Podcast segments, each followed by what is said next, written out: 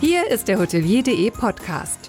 Mehrwertwissen für die Hotellerie und Gastronomie mit Sascha Brenning. Moin zusammen. Ach, es war herrlich auf dem Campingplatz Lörig in Düsseldorf, wo ein entspannter Philipp von Botmann uns seine Achat Hotelwelt präsentiert hat. Im heutigen Podcast mit der Nummer 47 befinden wir uns wieder in Berlin und dies mittendrin. Hier sitzt mir virtuell der Helmut gegenüber. Sein Name ist von althochdeutscher Herkunft und wird gemeinhin mit der Mutige definiert. Passt ja durchaus, wenn man sich unsere Altkanzler Schmidt und Kohl anschaut.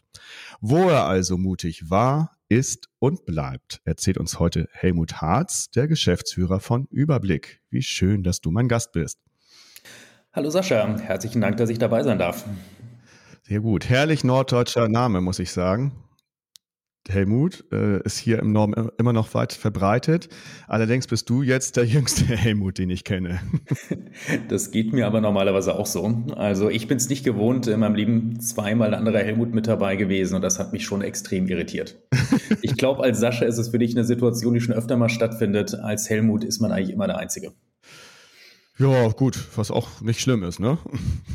Absolut. Alleinstellungsmerkmal. Ja, Sascha, es gibt schon ein paar, gerade auf einigen Veranstaltungen, die ich auch gut kenne zum Teil. Ja. ja, ich muss ja sagen, du hast ja gerade gesagt, das ist so selten. Ähm, ich sage mittlerweile eigentlich immer gerne im Spaß, dass es mein Künstlername ist. Ja, sehr gut. Dass du mutig warst, zeigt dein Lebenslauf, zu dem wir jetzt erst einmal kommen. Mhm. Und das ging los mit einigen Ausbildungen und äh, Master of Business und so weiter und so fort. Dann ging es in München los und dann ging so eine Weltreise los. Ne? Vietnam und Argentinien äh, hat es dir auch besonders angetan. Genau, also ja, ich bin immer ganz gerne in, in die Welt gekommen, habe das Ganze im Studium auch genutzt. Ähm, wir hatten bei uns im Betriebswirtschaftsstudium die Möglichkeit, relativ viel Zeit im Ausland zu verbringen. Und äh, ja, da habe ich irgendwann das Blut geleckt und äh, nachdem ich eine Zeit lang in der Unternehmensberatung in Deutschland gearbeitet habe, den Traum in die Wirklichkeit umgesetzt und bin mehr oder weniger von einer Woche auf die andere aus dem Job ausgestiegen und bin nach Brasilien ausgewandert mhm. und wie du ja schon gesagt hast, ein bisschen übers Ziel hinausgeschossen und in Argentinien gelandet. so, da war Click On, war ein großer Punkt in deinem Lebenslauf. Was haben die gemacht oder was hast du da veranstaltet? Genau, genau also ClickOn ähm, war ein Group Buying Business. Also das, wir waren ein lokaler Mitbewerber zu ähm, Groupon, falls du dich noch dran erinnerst. Das mhm. waren diese Discount-Coupons. Ja, und das war eine richtig tolle Möglichkeit, das Ganze zu machen. Ähm, du musst dir das vorstellen, ich bin in Argentinien angekommen. Wir hatten Investoren dahinter, die das auch international gemacht haben und wir sind im September damals online gegangen und ein Jahr später waren wir über 100 Mitarbeitende im Unternehmen. Mhm. Ja, und durch dieses schnell wachsende Unternehmen mit mehr als 100 Mitarbeitern ist letztendlich deine jetzige berufliche Situation entstanden, richtig? Genau, das ist richtig. Also für mich damals als junger Geschäftsführer vom Unternehmen, gerade mit diesem wirklich verrückten Wachstum, war halt vor allem die Herausforderung, wie nehme ich die Kollegen mit? Insbesondere die, die halt nie im Hauptsitz bei uns in Buenos Aires waren, sondern die halt in Mendoza, Cordoba oder Rosario gesessen haben. Und auf der anderen Seite, wie organisiere ich das Unternehmen? Das heißt, wie setzen wir Prozesse auf ähm, zwischen den Kollegen, die im Außendienst arbeiten an den anderen Standorten, zwischen unserer Zentrale, zwischen den einzelnen Abteilungen. Und das ist eigentlich in der Zeit äh, mein Thema gewesen. Also wirklich das Thema führen und organisieren und weniger operativ mitarbeiten. Genau, und dann kam es zu Überblick. Bevor wir zu Überblick kommen, mhm. lass uns mal zum Thema Personalknappheit mhm. bisschen einführen, das Ganze. Ähm, es gibt ja, wird ja viel Geld für Recru Recruiting ausgegeben. Aber welche Frage sollte sich denn vorher ein Betrieb stellen? Also egal, ob es jetzt ein Hotelbetrieb ist oder ein anderer. Genau, also das ist eins der Themen, ähm, die wir auch immer gerne mitnehmen, ist wirklich die Frage zu stellen, warum sollte denn ein potenzieller Mitarbeiter, äh, Mitarbeitender bei Ihnen im Haus oder auch überhaupt bei Ihnen in der Branche arbeiten? Weil genau wie du gesagt hast, Sascha, es wird viel Geld ausgegeben für Recruiting, es kommen Agenturen rein. Also wir sind in der Hotellerie zum Glück noch nicht so weit wie in der Pflege, aber in der Pflege musst du dir vorstellen, ähm, wenn du eine Fachkraft zum Beispiel von den Philippinen oder aus Vietnam ähm, nach Deutschland rekrutierst über eine Agentur. Mhm. Da werden teilweise 10.000 Euro auf den Tisch für gelegt. Da sind wir zum Glück noch nicht in der Hotellerie. Aber gleichzeitig ist genau die Frage, die wir stellen, ist, ähm, warum sollten denn die Mitarbeitenden zu Ihnen kommen? Und wir haben da eine ganz, ganz einfache Analyse gemacht. Ähm, also wir sind große Fans von 80-20. Wir finden Sachen, die auf den Bierdeckel passen, immer super. Und ähm, das Erste ist natürlich, jeder würde lieber im Disney-Schloss äh, arbeiten als an der Bretterbude im Wald. Das mhm. ist, glaube ich, relativ klar, aber das Haus kann man ja grundsätzlich nicht groß ändern.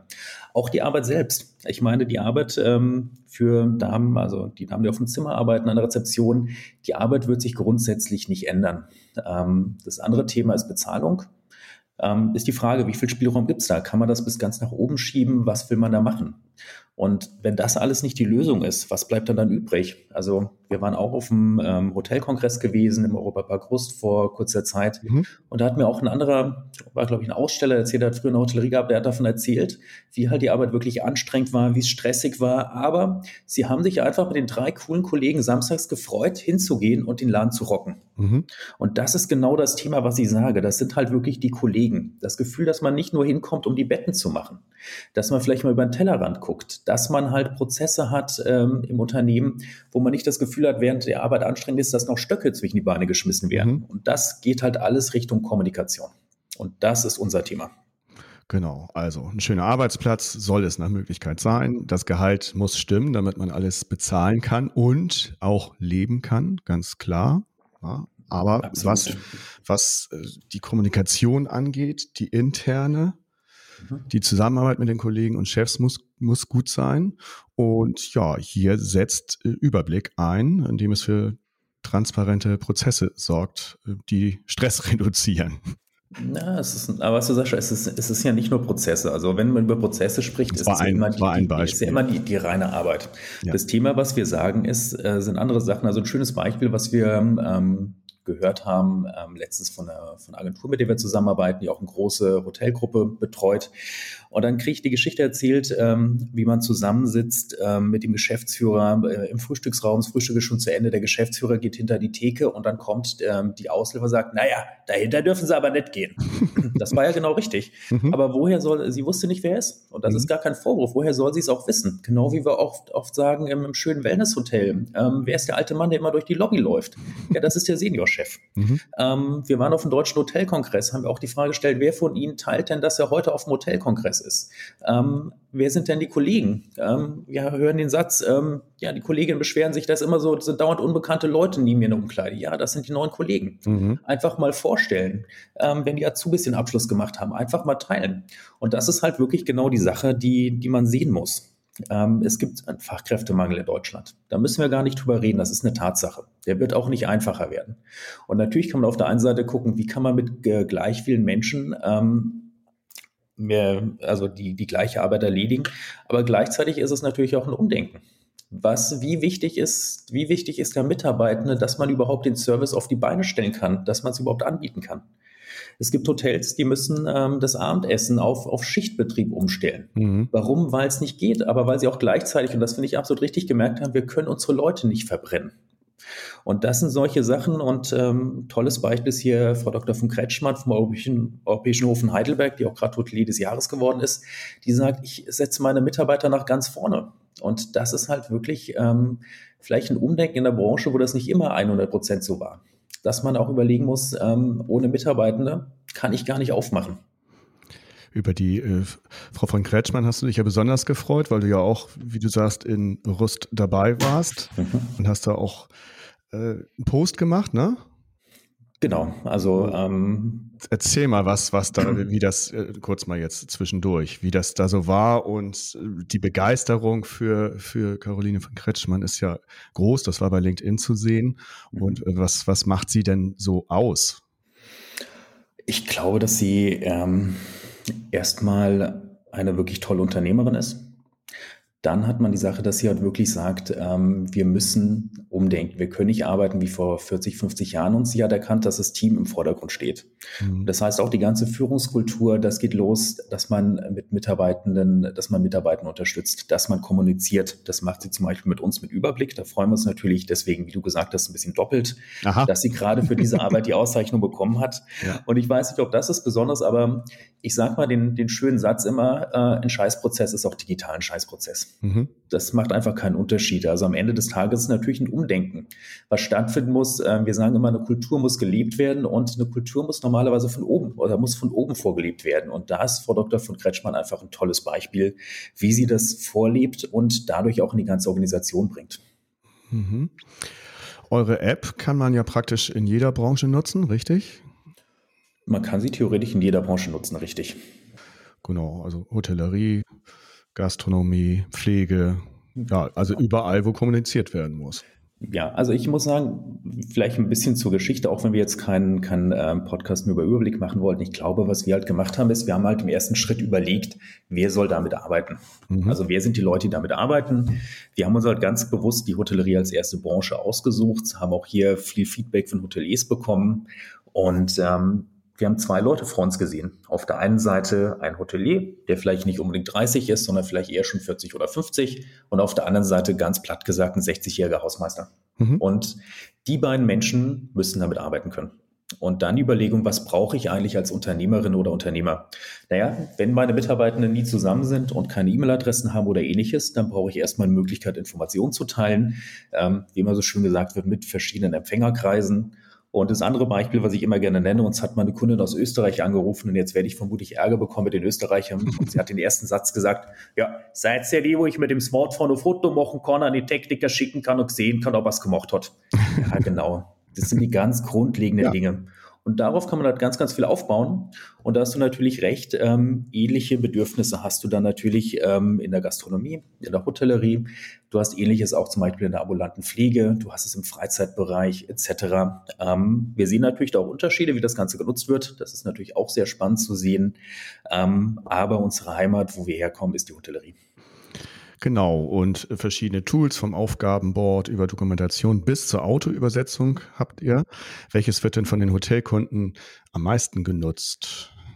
Genau, also grundsätzlich, wir haben ja schon mal ein bisschen drüber gesprochen, dass man so ein Kommunikationstool in die eine Seite nutzen kann Richtung Mitarbeiterteilhabe. Das heißt, das sind ja die soften Faktoren, wie wir schon gesagt haben, mal Kollegen vorstellen, mal über den Tellerrand gucken. Mhm. Ähm, eine Sache, die wir zum Beispiel im, im, äh, im Startup machen, wir machen freitags, macht man ein Town Hall Meeting, wo man alle zusammen hat oder macht ein, ein All Hands Meeting.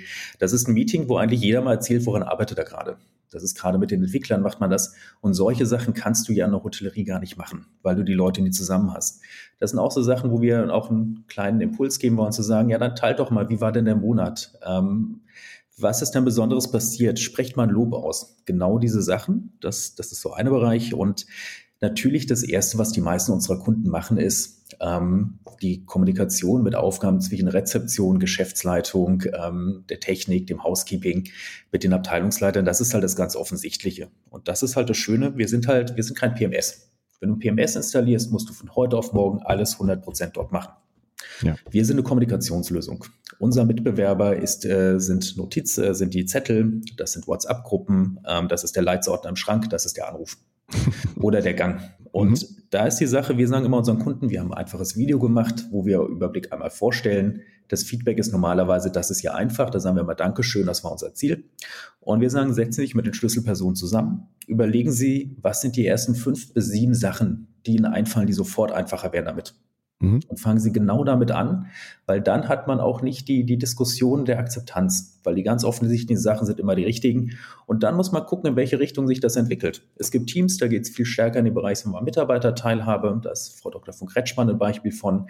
Es gibt andere Teams, wo es sehr stark um Aufgaben geht. Man kann mit uns zum Beispiel wiederkehrende Aufgabensysteme hinterlegen, die noch dokumentiert sind. Da kann man auch die Hygienethemen mit abbilden. Da haben wir Kunden, die das im Fokus haben. Jedes Haus, jedes Team ist anders und jeder kann für sich seinen richtigen Weg finden. Mhm. Wir sagen immer so ein bisschen, wenn ich in ein wunderschönes Hotel fahre, dann freue ich mich vielleicht im Katalog, dass da eine tolle Saunalandschaft ist. Aber wenn ich keine Zeit hatte, hinzugehen, hatte ich trotzdem einen tollen Aufenthalt, auch wenn ich die nicht genutzt habe. Mhm. Was mich äh, als Laie ziemlich beeindruckt, ist dieses Autoübersetzungstool. Äh, woraus speist sich denn das? Ja, also das heißt ja, das heißt ja, mhm. ist ja zum Beispiel gut für Grenzregionen. In Österreich arbeiten viele Ungarn, im Osten Deutschlands viele Polen und dann, auf die, die jetzt des Deutschen nicht mächtig sind, kann man sich darüber ja verständigen. Genau, also ähm, das ist, das ist ganz offen, das ist eine Google Translate-Integration. Ähm, das Ganze ist genau für das, was du genannt hast. Mhm. Ähm, genau die Sachen, die du genannt hast. Wir sehen bei unseren Kunden an der Ostsee, sehen wir, dass Polnisch da sehr stark genutzt wird, bei den Kunden in Österreich, Ungarisch. Und es ist halt genau die Sache, die wir sagen, ähm, ist es denn für Sie wichtig, dass diese Mitarbeitenden, die vielleicht auch Saisonkräfte sind, dass sie kommen? Ja. Ist es besser, wenn die gleichen Kräfte nächstes Jahr wiederkommen, anstatt neu? Ja. Mhm. Dann geben Sie eine kleine Aufmerksamkeit. Im Augenblick können die Kollegen ja gar nicht zum Teil vielleicht gar nicht mitbekommen, was so passiert aus ihrer Arbeit, weil sie der deutschen Sprache nicht mächtig sind. Ja. Und mit unserem Autoübersetzungsmodul ist es überhaupt mal eine Wertschätzung, dass sie überhaupt integriert werden in das Ganze. Mhm. Und das ist halt auch wieder so schön, so ein Pilz, den wir geben. Nehmt die Leute mit, zeigt ihnen eine Wertschätzung. Sie sind wichtig für euch. Ohne diese Leute funktioniert euer Betrieb nicht. Mhm. Wie viel Zeit kann man denn mit einem Tool wie eurem oder anderen mhm. sparen? Gibt es da so eine Musterrechnung? Also es ist natürlich immer relativ. Ähm, es ist natürlich eine Rechnung, die wir selbst gemacht haben, aber einfach mal, um so eine Nummer zu geben, ähm, nehmen wir mal ein Haus mit ähm, 80 Zimmer, 50 Mitarbeitenden, da kannst du ungefähr von 120 Stunden pro Monat ausgehen. Oh, okay. Ganz einfach. Es kommt natürlich auf die Nutzung an, wie stark das hochgeht. Und gleichzeitig ist natürlich immer eine Sache, ähm, die wir sagen, ähm, so ein Tool ist nicht dafür da, dass man weniger Mitarbeiter hat im Team, sondern es ist einfach dafür da, dass wir die Zeit freischaufeln für die wirklich wichtigen Dinge. Ja. Ähm, Frage, die kommt, ähm, wir sprechen aber gerne miteinander. Sage ich immer, ja klar, sollen Sie bitte weitermachen. Nur wollen Sie, wenn Sie wirklich mal das Team oder ein Teil des Teams zusammen haben, eine Checkliste durchgehen. Mhm. Da ist die Antwort vermutlich nein, das ist einfach nicht wertstiftend. Und gerade wenn wir ähm, inhabergeführte Häuser haben, ähm, gerade die Direktion, den Inhabern ersparen wir wirklich ganz, ganz viel Zeit, weil man den schnellen Überblick hat, was passiert bei mir im Haus. Und dann kann man überlegen, es wird schon genug gearbeitet in der, in der Hotellerie. Möchte man wirklich die Zeit dann für was anderes nutzen oder einfach mal die Zeit für die Familie nutzen? Und ich glaube, das ist einfach sehr, sehr attraktiv. Ja, und letztendlich kann man auch Reparaturhandbücher von der Rezeption dem Altpapiercontainer übergeben.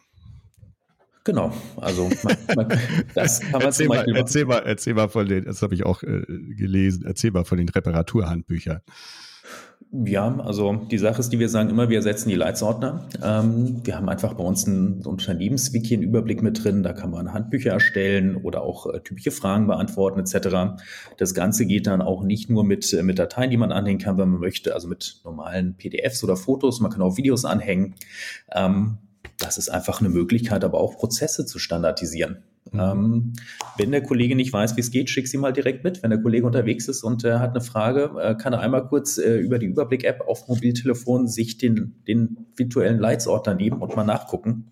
Und das sind natürlich schöne Möglichkeiten.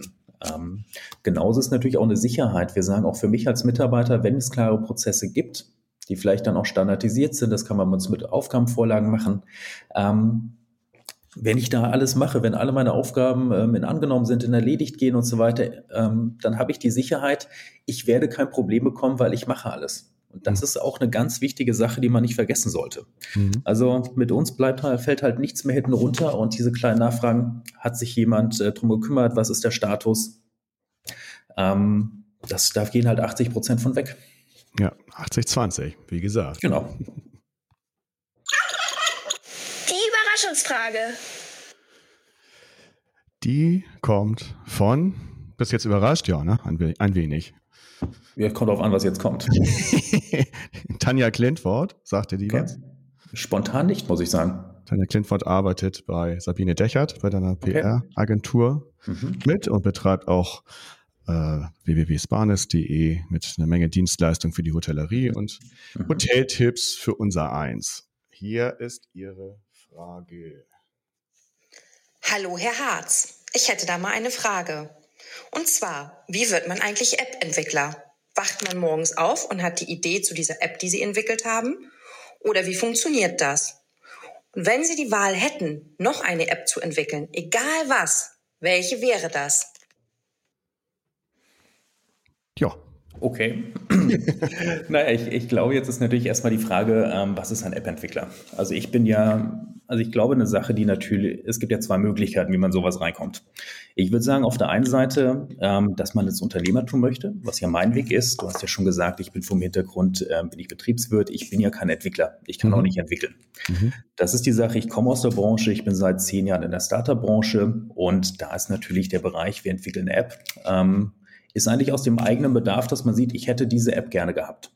Auf der anderen Seite gibt es natürlich genauso die Möglichkeit, ähm, dass man wirklich ITler ist, dass man Entwickler ist und dann sagt, ähm, ich habe eine Idee für ein Produkt und ich baue das, weil ich es einfach selbst kann. Ich mhm. glaube, das sind so die, die zwei Wege, aber ich glaube, der große Weg ist einfach, dass man einen Bedarf sieht und sagt, ich möchte da gern was machen und man muss halt den Zugang haben zu den Leuten und natürlich auch zu den finanziellen Mitteln. Mhm. Und jetzt in die Zukunft gesehen. Mhm. Ja, also ich muss sagen, ähm, ich habe eigentlich kein, keine Pläne, eine andere App zu entwickeln, weil ich eigentlich mit Überblick noch sehr, sehr viel vorhabe und da sehr zufrieden bin. Aber man sieht natürlich Sachen, die, die helfen würden. Ähm, eine Sache, die wir natürlich sehen, ist, wie können wir ähm, Überblick weiterentwickeln, ähm, auch mit verschiedenen Modulen. Unser Grundprodukt wollen wir sehr einfach halten. Da ist zum Beispiel eins der Themen, die wir immer mal wieder hören, ist das Thema Zeiterfassung. Und ähm, was ich natürlich sehe, ist, ähm, also wir sind natürlich DSGVO-konform. Ähm, es ist aber eine App, die man auch auf dem Privatgerät nutzen kann, aber nicht muss. Und Mitarbeitende werden nicht bereit sein, fünf Apps für, den, äh, für das Unternehmen ähm, auf dem Mobiltelefon zu haben, wenn das private genutzt werden sollte. Mhm. Und genau hier ist natürlich die Frage, was sind die Sachen, die eigentlich dann damit reinpassen, die dazugehören. Und da sind natürlich solche Themen ähm, auch durchaus bei uns ähm, im, in, ja, in der Diskussion, immer mal wieder für die Zukunft, ist nicht kurzfristig gedacht. Und vielleicht das zweite Thema, Sascha, da haben wir eben schon mal drüber gesprochen. Ähm, ich finde es extrem schade, dass Hotel Hero ähm, nicht mehr existiert in der Form, wie es vor zwei Jahren noch existiert hat. Mhm. Und ich finde immer noch ähm, den Gedanken, dass man halt sieht, dass die Leute in den verschiedenen Branchen, unter anderem auch in der Hotellerie, dass man gar keine Übersicht hat, was gibt es eigentlich an digitalen Hilfsmitteln, die mir das Leben einfacher machen können. Und hier zu sagen, ähm, ist, ich gehe, ich baue eine Plattform, das wäre dann natürlich keine App, sondern wirklich eine normale Webseite zu sagen, ähm, ich bin ein Hotel, ich bin Inhaber geführt, ich habe keine Ahnung, ich habe 120 Zimmer, ich habe 80, ähm, 80 Mitarbeitende, ich würde mich gerne digitalisieren und dann zu fragen, welchen Bereich wollen Sie denn machen? Und dann zu sehen, was gibt es da, was sind da die Unterschiede? Ich glaube halt einfach, ähm, es ist ein unübersichtlicher Markt. Woher soll ich wissen, was es überhaupt gibt? Was sind die Spieler dort? Was sind die Unterschiede? Und ich glaube, dass diese, diese Marktplätze eigentlich eine sehr, sehr spannende Sache sind, wo einfach ein Bereich ist und die sollten dann branchenspezifisch sein, ähm, was ich einfach extrem spannend finde. Einfach auch als Service für, ähm, für die Unternehmerinnen und Unternehmer. Ja, es ist halt ein großer Aufwand und das muss sich auch rechnen. Und trotzdem nehmen wir das mal mit als Anregung. Äh, gerade im Softwarebereich ist es ja, also das kriege ich ja nur auch mit Wahnsinn, was da alles ständig wieder neu rauskommt. Da, irgendwelche Entwickler haben dann wieder was auf den Markt gebracht, was dann innovativ ist oder auch nicht, aber das ist schon irre. Und da den, den über, über die Übersicht zu behalten, das wäre schon noch wieder ganz gut. Ja, also wir sehen ja auch, also wir wachsen Großteil ähm, über Empfehlungen. Man, man tauscht sich aus, man möchte dann gucken, was macht der Kollege gerade in neuen Bereichen. Man möchte eine gewisse Sicherheit haben. Ähm, und da noch stärker zu unterstützen, ist eigentlich was, wo ich glaube, wo, wo es einen Bedarf für gibt. Ob das jetzt das beste Geschäft der Welt ist für den Betreiber, weiß ich nicht. Aber es ist auf jeden Fall eine Sache, die einfach Sinn macht. Okay, kommen wir mal zum Thema Startups und Digitalisierung im Allgemeinen? Die Lieblingsbürokratie. Und hier können wir mal einfach, es sei denn, du hast eine andere Lieblingsbürokratie, aber ich denke, Startup und Digitalisierung ist eine ganz gute Idee für deine Lieblingsbürokratie, also die Bürokratie, die du gar nicht magst. Ähm, ich wollte eigentlich ein anderes Beispiel nennen. Sag Kannst ich, du machen. ich wollte mal ein Beispiel nennen, wo ich eigentlich Gerne. total fasziniert war. Und das Gerne. war eigentlich vor, vor zwei Jahren, ähm, als Corona angefangen hat, die Soforthilfen für Unternehmen. Also diese kleineren Hilfen mhm. am Anfang, da haben wir das Ganze hier in Berlin beantragt und es war natürlich komplett überlaufen.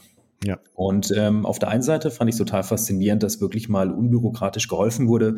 Es wurde natürlich am Ende des Tages viel Schindluder mitgetrieben, aber trotzdem der Grundgedanke war endlich mal gewesen, die Leute brauchen eine schnelle Hilfe, wir bieten die und wir gucken danach nach, ob es richtig gegangen ist, dass man halt die Energie nicht auf das äh, Verhindern gemacht hat, sondern wirklich den Leuten geholfen hat. Und Ähm, in Berlin konnte man es online beantragen und es war natürlich ein riesen, also es gab eine Riesenzahl von Unternehmen, die beantragen wollten. Und ich weiß gar nicht mehr, welche Software sie genutzt haben. Äh, man ist auf die Seite gegangen und dann kam plötzlich, Sie sind äh, in der Schlange auf Position 19.712. ja. Hier können Sie Ihre E-Mail-Adresse hinterlassen und wir schicken Ihnen die E-Mail, eine E-Mail, wenn Sie dran sind und Sie haben dann ein, glaube ich, einstündiges Fenster, den Antrag auszufüllen. Mhm. Und ich muss sagen, ich war so fasziniert, wie gut das gelöst war. Okay. Also das war vielleicht einfach mal was anderes, einfach mal ein positives Beispiel. Und ich glaube auch nicht, dass sie, ich weiß nicht, wie sie dazu gekommen sind, äh, diese Lösung einzusetzen, weil das ist garantiert, ich kann mir nicht vorstellen, dass es vorbereitet war, dass es durch zehn Runden gegangen ist, wie es normalerweise ist. Also ich fand es einfach mal toll, dass man mal was gemacht hat. Und das aus Berlin, faszinierend. Na gut, es wird Geld, Geld ausgegeben. Na gut, das können sie auch. okay, genau. Wir hatten, sehr schön. Also, also mal eine tatsächliche Lieblingsbürokratie. Hatten wir auch schon ein paar Mal, äh, finde ich jetzt nicht so toll, aber nein, Quatsch. Ich finde das gut. äh, es, ist, es ist Lieblingsbürokratie und wunderbar. Ähm, äh, zum Thema Start-ups. Mhm. Wie siehst du da die Förderung? Weil du ja nur auch einige, ein paar Start-ups mhm. gemacht hast. Wie siehst du da die Förderung und die Bürokratie? Ja, also sagen wir so, es, es gibt tolle Förderung, auch gerade für, für Startup-Unternehmen. Ähm, was ein bisschen kompliziert ist, ist natürlich die Sache, also wenn man eine Förderung vergibt, muss man natürlich aufpassen, dass sie nicht ähm, an die falschen Leute gerät, dass da kein Schindluder getrieben wird. Auf der anderen Seite, zum Beispiel für uns als Software-Startup, ähm, wenn uns gesagt wird, machen Sie mal einen Zwei-Jahres-Plan und wie Sie genau vorgehen. Und das dauert jetzt ungefähr neun Monate, ähm, bis wir den Antrag bearbeitet haben. Das passt halt einfach nicht mit unseren Zeiten. Das muss man wirklich sagen. Das ist das Problem. Wir haben zum Beispiel, ich sage mal, nah am Kunden das Ganze entwickelt. Das heißt, wir waren im konstanten Austausch auch mit unseren ersten Kunden, äh, wo wir mit Überblick online gegangen sind. Und ähm, wir nehmen natürlich das Feedback vom Markt mit. Wir bauen ja nicht eine Software, die wir uns im stillen Kämmerchen eins zu eins ausgedacht haben, sondern wir mhm. wollen hören, was brauchen die Leute, was funktioniert. Ähm, man sieht, wie wird das Ganze genutzt. Ähm, es war vieles, viele unserer Hypothesen wurden bestätigt, aber natürlich nicht alles. Ähm, das war natürlich eine Sache. Gleichzeitig, wenn ich auch mal so Förderung Richtung Digitalisierung gehe, es gibt natürlich tolle Programme, die Digitalisierung fördern. Ähm, das ist für uns als Software as a Service ähm, ja, aber, nicht nicht, drin. Aber die, nicht, um, ähm, aber, die, aber die nicht gut digital abgerufen hm. werden können. ja, aber ich siehe, meine, siehe, siehe bei den Schulen, wo viele, wo viel Geld liegen geblieben ist, weil es alles wieder viel zu kompliziert war und eben nicht digital war oder schlecht digital umgesetzt. Aber es gibt verschiedene Möglichkeiten, ähm, Investment zu bekommen über die Landesgesellschaften. Es gibt auch Förderungen, wo es wirklich richtige Förderungen sind. Ich finde die, ähm, das Investprogramm, falls du das kennst, das gerade ich Business Angels, das Risiko ähm, geringer gemacht wird, in Startups zu investieren, weil ein mhm. Teil des Investments als Förderung direkt ähm, zurückgegeben wird. Ähm, das sind schon tolle Programme. Also man sollte nicht immer nur sagen, wir wollen gerne unbedingt viel mehr, man sollte auch mal ein bisschen Dankbarkeit haben für die Sachen, die schon bestehen. Und natürlich müssen wir als äh, Software-Starters auch schauen, wie passen wir eigentlich in diese ganzen Digitalisierungsförderungen, ähm, die im Land sind. Da gibt es natürlich Unternehmen, die da ein bisschen mehr von profitieren können, dass Kunden das nutzen können. Es gibt welche, die ein bisschen weniger machen. Ich finde es manchmal ein bisschen schade, dass da oft noch der Gedanke mit dahinter ist, ähm, man muss was eigenes gemacht bekommen und das wird dann gefördert, anstatt zu sagen, es gibt gute Lösungen im Markt. Ähm, und es macht ja jeden Sinn der Welt, dass man das Rad nicht jede Woche neu erfindet und von null aufbaut. Ähm, aber grundsätzlich gibt es ja viele Förderungen im Raum. Also ich habe das in, immer, wenn das Thema war, immer gesagt, dass ich auch dankbar bin für das, was es gibt, auch Corona-Hilfen etc. Nur äh, muss man dann auch kritisieren dürfen, wenn was schief läuft oder wenn was, wie ich gerade gesagt habe, digitale Förderung und die kannst du digital nicht richtig abrufen. Das passt dann nicht und das führt natürlich auch zu Frust. Ansonsten bin ich absolut deiner Meinung. Was behindert in deiner Praxis mal nach die Digitalisierung am meisten? Hm, nochmal bitte. Äh, nach deiner Meinung, nach deiner Praxismeinung, du bist ja Praktiker, was die Digitalisierung am meisten behindert, dass sie umgesetzt werden kann? Ich glaube, dass eins der, der Themen ist, dass die Leute ähm, auf die eierlegende Wollmilchsau gerne warten. Mhm. Also ich, wenn ich nicht die perfekte Lösung habe, ähm, mache ich es nicht. Und das ist halt eine Sache, wo ich sage, du läufst jeden Tag zehn Kilometer barfuß zur Schule. Du willst aber irgendwie ein fliegendes, äh, fliegendes Auto haben. Mhm. Nimm doch erstmal den Elektroroller oder das mhm. Fahrrad. Fang doch mhm. mal damit an und dann gucken wir mal weiter. Also ich glaube, es ist halt wirklich einfach der Mut anzufangen zu machen und äh, nicht immer so auch ein Thema Digitalisierung sehen als das muss jetzt alles bis ins jede Detail ähm, jede Detailfrage muss da sein und so weiter, sondern einfach sagen, wir fangen mal an, wir sehen uns mal den Status quo an, wir sehen uns den Status an, wenn wir das machen würden. Und wenn da einfach eine signifikante Verbesserung, auch wenn es noch nicht die perfekte Welt ist, einfach mal machen. Mhm. Und eine moderne digitale Verwaltung hätte ja auch Vorbildcharakter, gell? Es wäre jetzt nicht nachteilig, oder? Wie schaut es denn in der Hotellerie nach deiner Erfahrung mit, der, mit dem Digital Digitalisierungsfortschritt aus, jetzt außerhalb deiner Software? Ich glaube, dass die äh, Hotellerie sich ähm, ja, stark bewegt. Also das ist eine Sache, man, man erkennt es, man macht es. Ähm, ich glaube, dass auch eine Sache ist, dass es halt viele junge Softwareunternehmen gibt, ähm, die auch sagen wir, Unternehmen unterstützen, die halt nicht zu Ketten gehören oder ähnliches, mhm. Äh, dass das natürlich ein schöner Impuls ist. Ich glaube, man muss sich daran gewöhnen, dass es die Möglichkeiten gibt. Man muss akzeptieren, dass es auch Geld kostet. Ähm, und, aber es, ist, es bewegt sich richtig, richtig viel. Und es gibt so viele tolle Unter Unternehmerinnen, Unternehmen, Hoteliere, sagt man Hotelieren? Hotelier, ja. Also, das weiß ich gar nicht. Ich genau, also weibliche und männliche Hoteliers, ja, ja. die einfach einen tollen Job machen. Du, so geht's ähm, doch. Genau, die einfach wirklich einen tollen Job machen, die da auch immer offener für werden. Ich glaube halt auch, dass die ähm, Corona-Zeit dem Ganzen nochmal einen Schub gegeben hat ähm, in verschiedenste Bereiche und ähm, da bewegt sich einiges. Sehe ich auch so gefühlsmäßig. Studien sagen was anderes aus, aber was, was ich so sehe, ich gucke auch viel über, über Hotelseiten. Jetzt, das ist ja nur ein erster Schritt der Digitalisierung, ja. dass die gut gemacht sind, dass du da das Hotel buchen kannst zum günstigsten Preis etc. Da hat sich schon einiges getan, aber äh, ist noch trotzdem viel zu tun. Aber ich finde es schön, dass du meinen Eindruck und, oder den, den Eindruck, den wir beide haben, dass du den auch bestätigst, wenngleich es halt noch viel Nachholbedarf gibt in diesem Sinne. Oder, wenn Sie es mal so, es gibt noch viel Verbesserungspotenzial. Ist ja, kann man wenn man am Ende wäre, wenn man am Ende wäre, wenn man nichts mal verbessern könnte, wäre es ja viel schlimmer. Ach, so ein positiver Mensch, toll, ja. Nein, du hast ja recht. Wo läuft es denn eigentlich besser? In welchen Ländern? Gibt es da irgendwelche Vorbilder? In Bezug auf Digitalisierung? Mhm. Na, ich glaube, dass das klassische Beispiel sind natürlich, ähm, ist natürlich immer, glaube ich, Estland, äh, wenn es um digitale Verwaltung geht oder Finnland, diese Länder. Es ist natürlich, man hat nicht diese Struktur, ähm, wo man den Föderalismus hat, wo man ein großes Land hat. Ähm, auch, sagen wir mal, mit viel, ähm, mit viel Egos, die in der Mitte sind. Ähm, da funktioniert es natürlich dann, dann besser.